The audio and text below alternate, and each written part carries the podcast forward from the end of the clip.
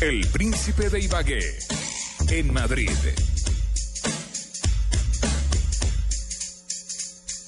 Y esta es la historia, pongan atención. La vida de James se transformó. Cambió de arriba abajo lo que nunca pensé y salió del Mónaco palmerengue. Hoy llega uno de esos hombres que seducen a los amantes del fútbol de calidad. Un futbolista que ha liderado a una extraordinaria selección colombiana.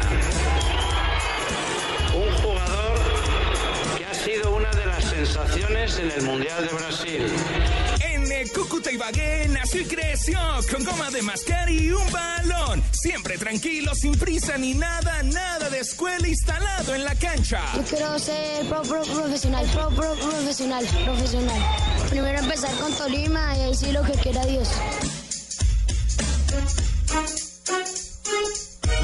Mundial ya les digo por qué lo buscaron del Real y él se fue. Florentino animado muy serio le dijo, vamos, te mudas ahora mismo pan los tíos.